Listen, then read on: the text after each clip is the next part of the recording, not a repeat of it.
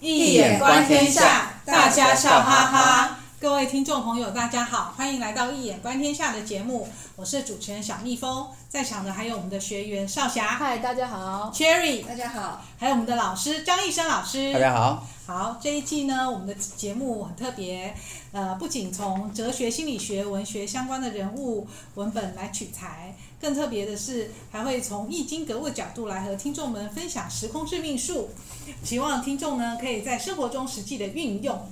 那今天呢，轮到我们呃，Cherry，Cherry 呢一向帮我们介绍很多的。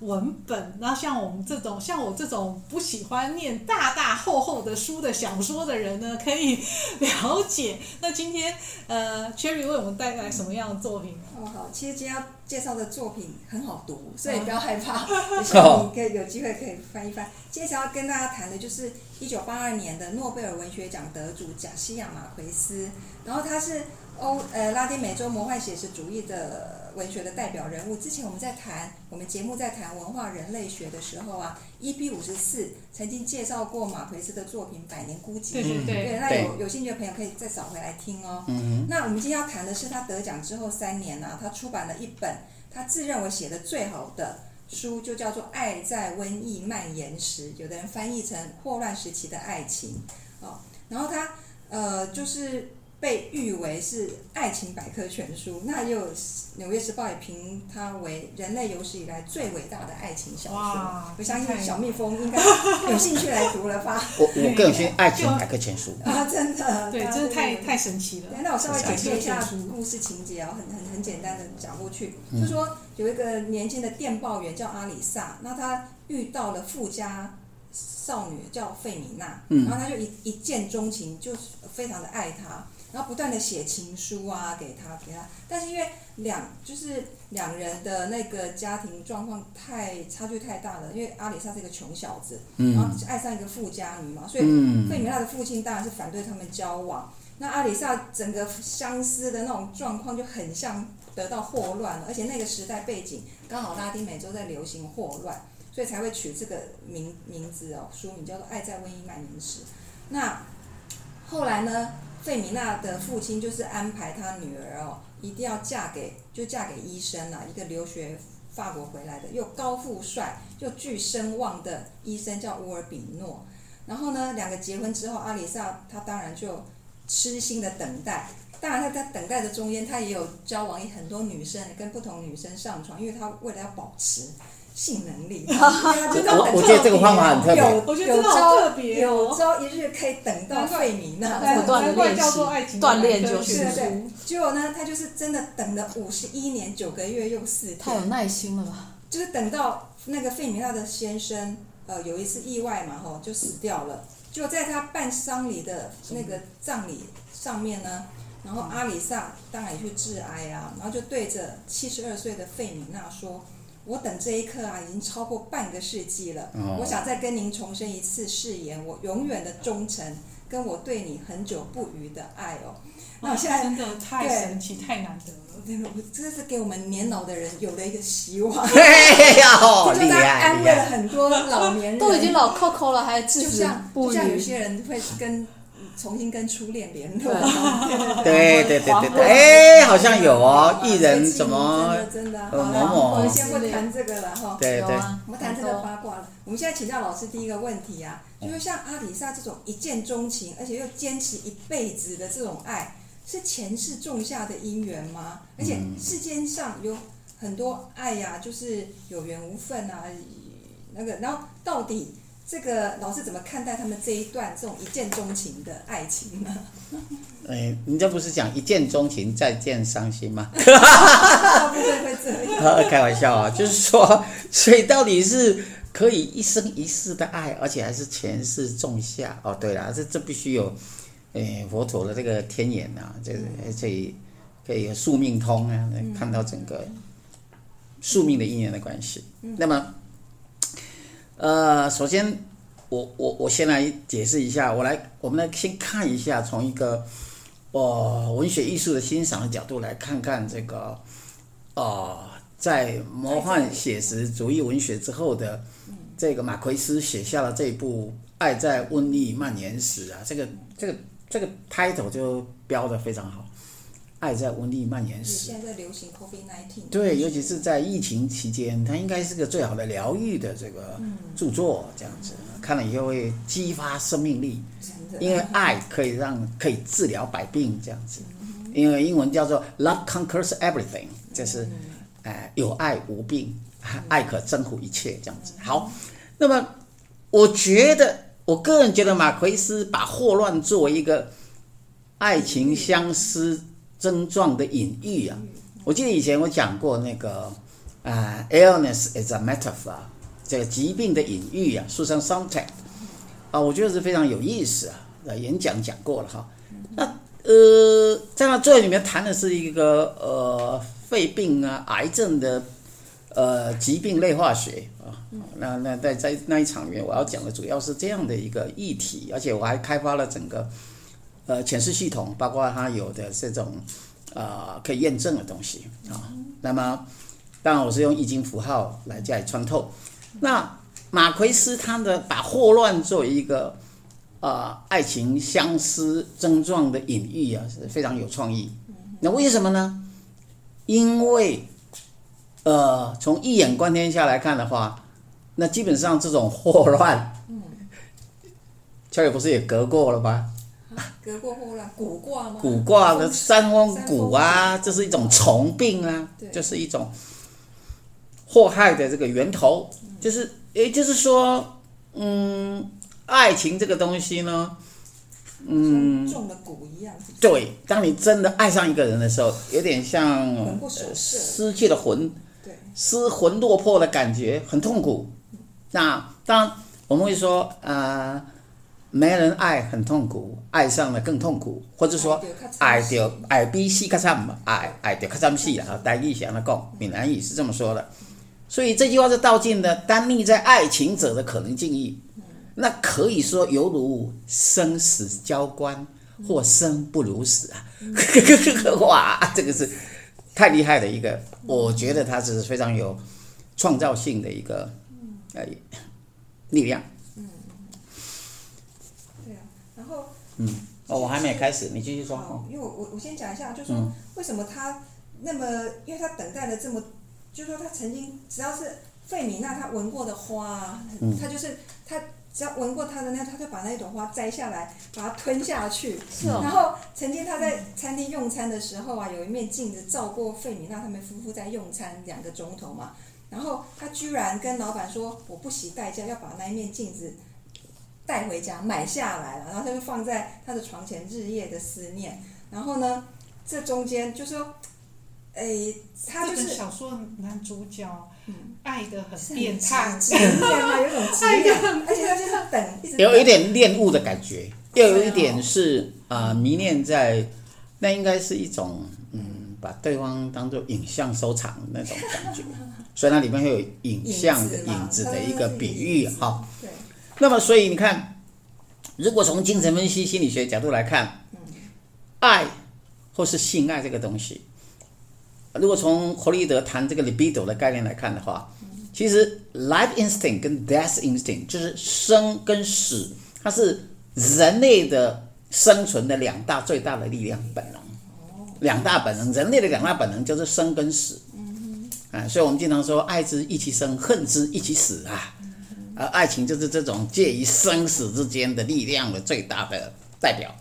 那么，你看，比如婴孩的诞生。爱情的诞生，都可以说是跨越生死的仪式，所以也就是生命中最严肃的主题。所以当我们在谈爱的时候，要很严肃。所以一般来讲都会说，I'm serious，I'm serious，我是很严肃的。就谈这个爱的时候，谈恋爱的时候，要表明自己是很严肃。所以 Oscar Wilde 在他的作品里面，他有一部作品叫《The Importance of Earnest》，earnest 就是认真。就是在这部作品里边，王尔德他非常讽喻的、讽喻的，呃，提出一个想法，就是说，让这个你只要讲说，男主角只要讲说你是，我是认真，你就会得到女人的芳心，知道吗？男主角名字就叫 Ernest，他就叫做 Ernest，叫做认真。我看我来改名字，英文名字就改成 Ernest 这样子。可是你已经第二次讲这种话了。啊，不是，这是我的口头禅嘛，意思就是很好笑啊，因为这是 Oscar Wilde 他的创意所在啊。诶，这是不是？我现在改成 I am serious。啊，以前是 I am earnest，现在要改成 I am serious。OK，好，那可能是因为说到那个上一集在讲林语堂什么，那个 林语堂幽默，这个 sense of humor，学学他的幽默，所以。因为这主题这么样严肃，我们要用幽默来冲淡阴阳合德之谓神这样子。好，那么无独有偶的马奎斯成功的用了疾病的爱情隐喻，为人类书写了爱情的百科全书。我最有兴趣是这个啦，就是刚刚丘里所说，他写的这个是爱情的百科全书。所以我比较好奇的是，Cherry 报告没有去讲那个，还有他有。他这五六百，他跟曾经跟六百二十二个女人发生关系。对，可是他只是写了二十几个个案，不是吗？对对对，这有点可惜，他应该继续把它写完。把它写完了。对，这样才可以成为一个爱情的百科全书。那么，所以爱情发生的时候，就有各种各样发生的症状。嗯嗯。因为是个疾病隐喻，所以当做一个 symptom 症状来看。呃，里面有很多种类型，比如说日常老夫妻的形态。老夫妻形态就是稳定性，也就是女主角跟他找那个高富帅的医生乌尔比诺嫁给他之后，过得好像也蛮幸福的。上流社会。上流社会，可是每天就很稳定。它里面有谈到有稳定的概念，不是吗？但是他也也为了一块肥皂而争吵，就像我们夫妻会为了挤牙膏而争吵，这是婚姻。就是这种，就是稳定型的，但是。没有激情，呃，无激情这一种，好啊，当然也有偷情的啦。对，那里面当然有很多偷情的描写，一定有的。还有偷情的、偷心的、不伦的，对，还有，嗯，永世不移的，对啊，迷恋的、承诺的、随机的、肉体的、秘密的、超越的、坚定的、想象的、完美的、完整的，这真的是百科全书。好，在他的小说中呈现，然后为人类的爱情系谱学。做了最大贡献，所以我们给他掌声鼓励一下。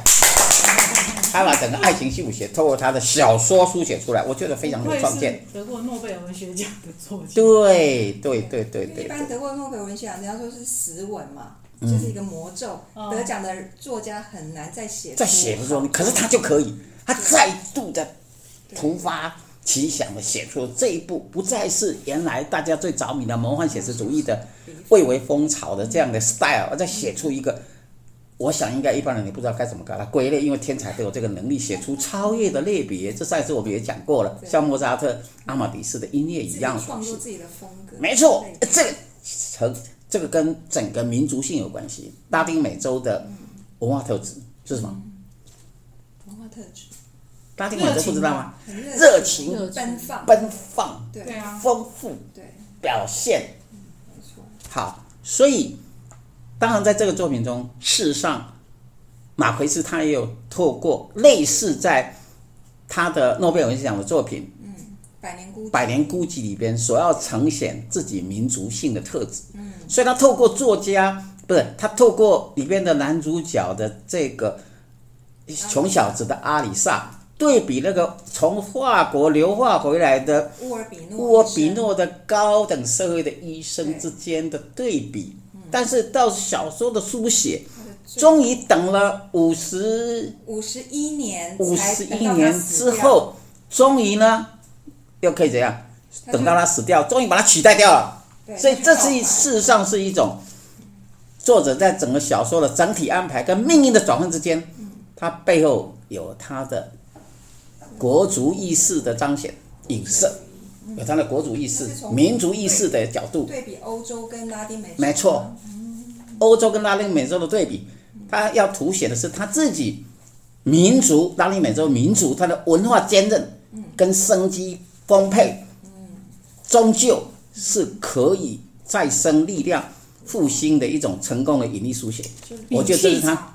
嗯，比谁的气场吗？对，就类似老师讲说东东学西渐吗？就是你要当大师，他那个沃尔比诺代表欧洲，然后代表对，对到最后他可以气比他更长。对反败为胜，对对对对，所以英雄不能气短，英雄一定要气也长。对，所以他这个平常这五十一年的等待，要修炼他在练身体哦。不，对他的锻炼方式，我觉得这个我要研究一下。用双修法去锻炼阿弥？陀佛，你不要讲双修，太太敏感，那宗教字眼，就但那个是一种健身法，然后我来保持他的体力、体能，永远可以去保留到最后，把他的爱奉献给自己最心爱，可是一直永远得不到的女人，这是多么伟大的情操，而且是多么有智慧的一个锻炼法。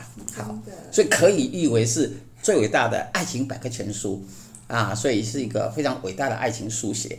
那么，呃，老师，那你觉得他？至于你要，你不是问我要怎样？我说他真的世界上有他心中想要追求的那种完美的爱情嘛？因为他这中间有二十几段，他有喜欢女生，女生也有喜欢他，可是他总觉得好像再怎么喜欢这些女生都没有办法取代费米娜在他心目中的女神的那种地位哦，得不到的那种地位。所以我有关这个问题，我对我我我比较想的是，他其实应该是，可是不知道为什么那个嗯马奎斯呢，照说应该是他跟其他女人在一起的时候，事实上内心想的还是女主角啦，他只是他的替代，所以也就是说，女主角叫什么名字？费米娜，费费里娜。其实，呃，当这个阿里萨跟其他女人上床的时候，他心中想的，事实上，其实所有女人都不过是费米娜的影子，影子。这才是他真正的意思。哦。啊。虽然它里面也有用影子的意象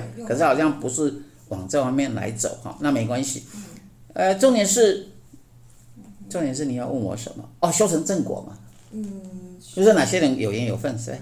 对，我本来想说要问老师，就说，诶，因为因为很多世界上很多爱情是有缘无份嘛，对那也有不少婚姻是有份无情，对。所以要问老师说，命盘上会具备什么样？从命盘上就看得说，哎，你跟他就是有缘无份的嘛，有吗？这样怎么看？这很重要，这个问题很重要，仔细听哦。年轻的听众仔细听一下，来来来，这一论到了世间男女的缘分呢，从一眼观天下的角度来看，男女之间要想修成正果，也就是要有缘有分的话，对，牵扯的是你的先天命卦，你的先天本命的相互关系。呃，也就是从这个易经符号学的角度，如果你是否能够达到同声相求、同气相应，这是重要的。也就是说，这个世界上最好的、最自然的铺排，就会是这一个同声相求、同气相应，是，这是第一原则。哎，啊、也就是呃，心灵才会相系嘛。对，那、你想法都不一样，你在一起有什么快乐啊？是吧不投机，那讲话了半诶什么诶什么话不投机半半句闲半句多，对那然后什么？好的是什么？好了，anyway，就是必须是具有这个先天卦里有具有它的整个上卦或下卦的，必须是相互呼应。啊彼此的上卦跟上卦之间，下卦跟下卦之间要能够有呼应嘛，对不对？才有可能会有这个相互吸引的力量，而且长久才会在一起才会快乐，这第一重要的嘛，就是同声相求，同比如说，什么卦跟什么卦？比如坤卦碰坤卦不就一样了吗正卦跟正卦不是啦，同样是上对上，下对下。如果你是一样很像，这不就是嗯同一个气场嘛？那是最容易看到的嘛。至少要有一个是一样的。如果你对外也不一样，对内也不一样，内在不高，内在不快乐，外在又没有好机缘在一起，那这个是什么意思？这在一起不，这不表示这样就不行。我是说，这是第一条件啦，第一条件。其次就看第二个条件，呃要看在一起之后能不能相辅相成，有没有互补嘛？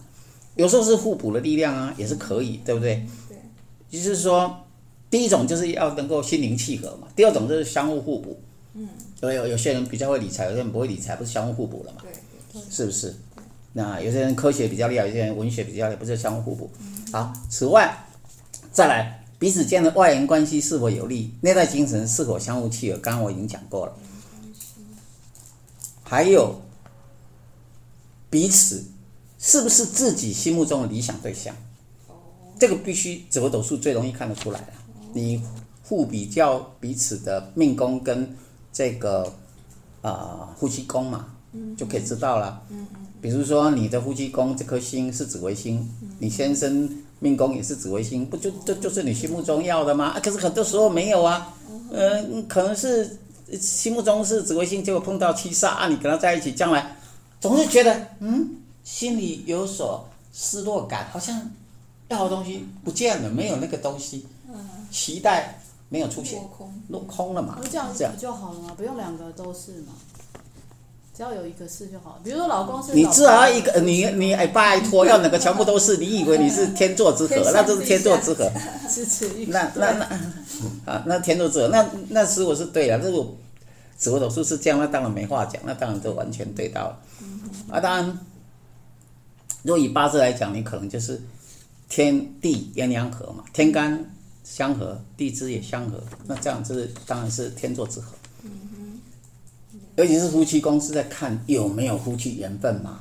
你夫妻宫都合住了，当然是老天的安排啊！你这就是夫妻缘太好了。嗯，比如说他跟他老婆就是啊。对啊，我们现在来。作者跟他老婆，我还没讲完，我要条件先讲完。那，呃，再来看，还要看到底个性合不合啊？如果个性不合，一天到晚会吵架。比方说，有些人步调很快，有些人步调很慢。呃，那个叫什么？呃，急惊风去遇到慢郎中，那就会很多冲突。就会吵架。对对对，容易吵架。好、哦。那么还有再来，有些是貌合神离啊，对不对？就是表面上和，实际上是没有真和。那能有第三者介入。对。会不会有第三者介入？会不会有桃花来乱？会不会因为桃花引来灾厄问题、破财问题？然后再来就是男女爱情所带来的各种诸多的命运现象，那这就，就是这这也是诶爱情百科全书，它是另外一种爱情百科全书啊，就是我们易理的爱情百科全书，可以看到非常繁复的东西。还看到更多？呃，很多有些人会多婚，有些人会离婚再婚，有些人是有些人会是一种呃婚外情之外，有些是地下情人。那要有些人是永远碰不到所爱的，因为所爱的人永远不会出现。他如果有出现的话，一定要藏起来，不可以让曝光的。那个是不一样的，各种这就是另一种爱情百科全书。哎，对，呃，马奎斯跟他的夫人嘛。对啊，对，我现在就是因为他写出这么一部很有很好看的爱情百科全书，所以我就很好奇作者。贾西亚马奎斯跟他太太之间的婚姻跟爱情到底如何？嗯、所以我就找一些资料哦。嗯、然后他太太叫梅西迪斯嘛，哈、嗯，他太太十三岁的时候就认识了马奎斯，嗯、然后当时马奎斯是十八岁，嗯、然后马奎斯当时就决定要娶她哦。嗯嗯，然后后来他们两个真的就结婚了。嗯，那结婚之后，当然那个他的太太非常非常的支持他创作。嗯，而且他马奎斯在创作。花了十八个月创作《百年孤寂》的时候啊，耗尽了家财，嗯，然后家里真的已经穷到没有什么钱了，嗯，然后后来他这个百《百百年孤寂》是在一九六六年写写完了嘛，写完他要把稿子寄到他，因为他是啊那个哥伦比亚人，要把稿子寄到阿根廷的出版社才能出版，所以他寄出去的时候要有邮邮资嘛，但他们居然手头上的钱只剩下四十五批索，不够把整本书。文稿寄出去，所以他只好，他太太就算一下四十五披索可以寄多重的，再把它撕成两半，寄先寄第一第一半，哦，先寄一半出去。简直是跟阿玛迪斯跟他老婆过一样的日子。他等了三天之后，他典当了他的首饰，还有家里的电热炉，又换了五十披索之后，再把剩下的另一半寄出去。真的了不起啊！了不起！如果说他没有这样子做的话，没有因为这样骂他先生，然后干脆都没有米了，你还要再写书。如果就写不出来，在他这一本《百年孤寂》不会出现，不会出现，那我们损失太大，对，影响整个世间男女就没办法得到这个爱情爱情百科全书 这部巨作。所以，所以说他这么一个呃夫妻是这样子的维持这么密切的关系哦。那老师怎么从一眼观天下的角度来看？哎呀，太好了，这个是实际问题了，这必须从我们的易经符号学来看。马奎斯的八字是丁卯年。壬寅日，不，壬寅月己亥日。他老婆梅西迪斯是壬申年庚戌月辛未日，那可以看得出来的是谁爱谁？马奎斯爱梅西迪斯，更多是不是？当然啦，哦，呃，更多没有错，因为在元神的部分，己土去生辛金，谁生谁，这谁爱谁嘛。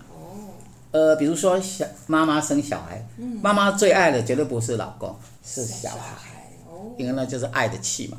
所以是马奎斯更爱梅西迪斯，不过他们俩的感情真是太好了，而且是。天作之合，为什么？你看他的夜柱寅午戌，寅戌半山合横火局，嗯，啊，就这样个性非常的合，啊，就是第二柱合住了，地支相合了，化成了火局。再来日主亥跟未亥满未又化成木局，那就表示什么？夫妻宫合，这没离婚呐。夫妻宫合五夫妻缘嘛，有缘有份，就是你要问的有没有缘分，有缘又有份，又有爱。嗯，那那这到底是为什么能帮他这么多呢？很简单，因为他有帮夫运啊。你看寅午戌火，亥卯未木，木火通明，使得马奎斯可以呃木火通明，就是什么意思呢？文昌显发。这文采显发，所以他可以得诺贝尔文学奖。嗯，呃，而且又是有缘有份。不只是这样，他又符合西方文学当中典型的女人是男人救赎的力量，因此他就是他的，也就是梅西迪斯是马奎斯的啊缪斯女神，她给他创化力量，因为她生出嘛。生出就是创发，能够给他创发的力量，使他的灵感源源不断。所以即使是在困境当中，他也可以转为成果。那个就是他夫人带给他的好运。而且从易经符号学一眼观天下的角度，这是非常清楚。也就是说，世间男女要知道是否男朋友女朋友之间。他的关系如何？是不是有缘有份？是不是可以成为长久在一起很好的姻缘？是不是同声相求、同气相应？是否会有很好的救赎力量或向上木火通明啊？能够这一个呃文昌显达，或是升官发财这些东西，其实是可以从这些易经符号里边一眼观天下之下得到验证的。非常重要哎，嗯，真的太厉害了！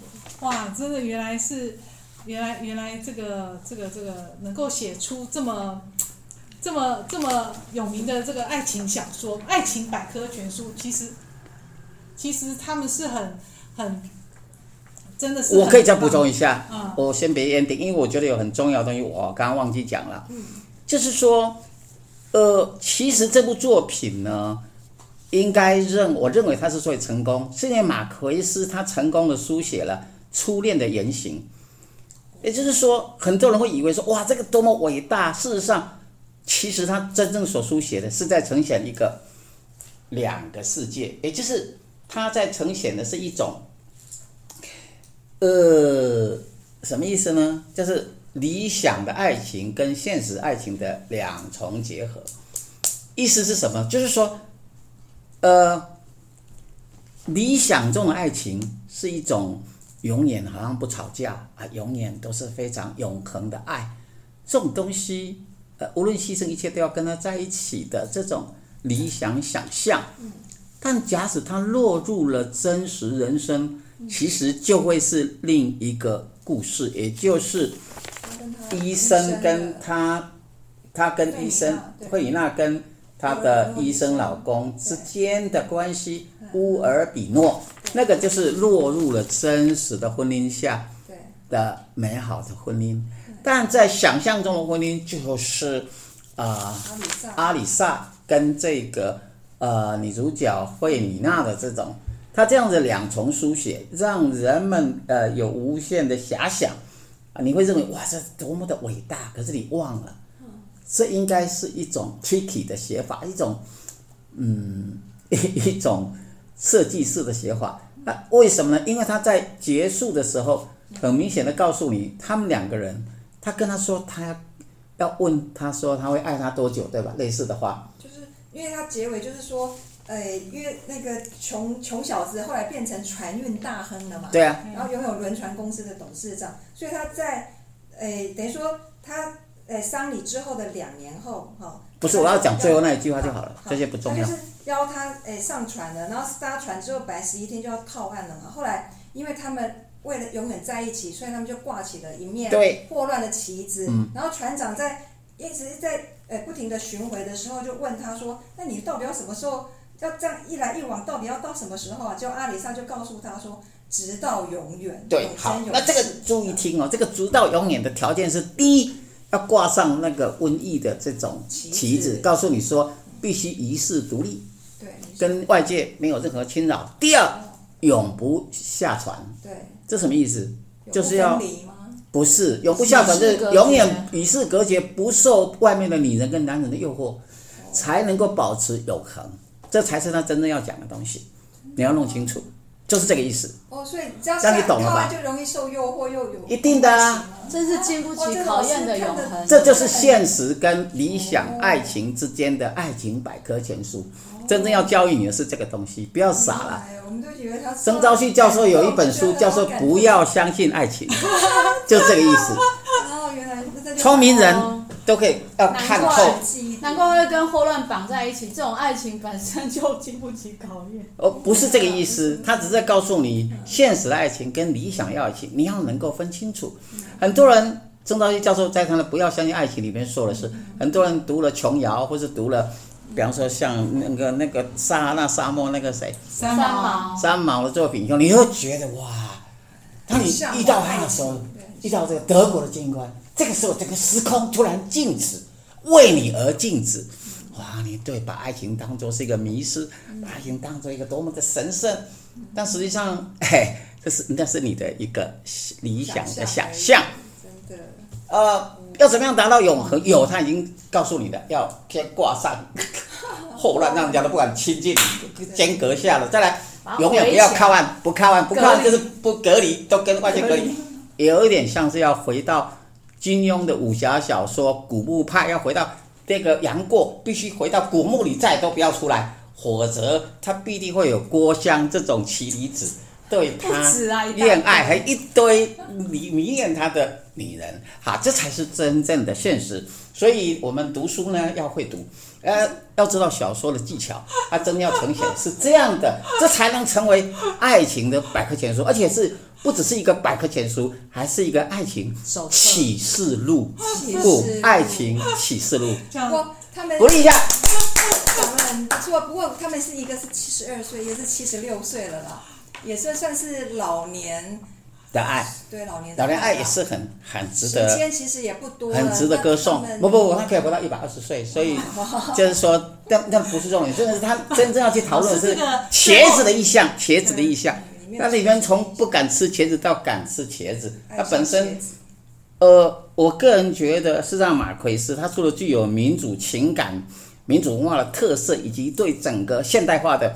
整个的自己的民族跟整个西方的文化冲突下，有他的觉知跟他的启示之外，他甚至他其实他在很成功的应用了整个文学的意象，像茄子作为一个老年爱情的意象，或是用什么呃意象啊，这样影影子来作为一个意象，用霍乱来作为爱情的隐喻，我觉得他可以算是非常伟大的一个对在应应用啊。文学意象上非常具有创造力的大师，对。哇，真的太感谢老师，老师真的分享了很多宝贵的一些看法哦，最重要的是打破了我们 Cherry 对爱情的美好想象。所以，所以，所以，你看，打破我所有的人。对，所以我们应该在冠以，它不只是一个这部伟大的这个马奎斯的《爱在瘟疫蔓延时》，我要再给他一个另外一个头衔，叫做。爱情启示书，爱情启示书，掌声鼓励一下。好，好好好，啊，老师讲真是欲罢不能。那个各各位呃，对对各位朋友们，呃，请记得刚刚老师提到那个疾病的隐喻哦，大家如果哈错过老师之前的实体讲座的朋友们，请大家可以去买老师的新书《易经符号全词学》，对，里面就有一篇专章在谈疾病的隐喻。对对，在谈《易经符号全释学》如何来解读疾病的隐喻哦。那喜欢朋友我们节目的朋友们，请订阅我们的节目，并且帮我们分享节目资讯，让更多的朋友们接接收到这么宝贵又好的这些文学、哲学、心理学这种跨界跨文化的讯息。那我们每个月呢都会举办精彩的实体讲座，请朋友们记得填写 EDM 的订阅连结，那我们的讲座资讯就会发送给你。今天呢节目就到这里结束，非常感谢大家收听，也感谢少霞、Cherry 还有我们张医生老师的参与，我们下次见喽，拜拜。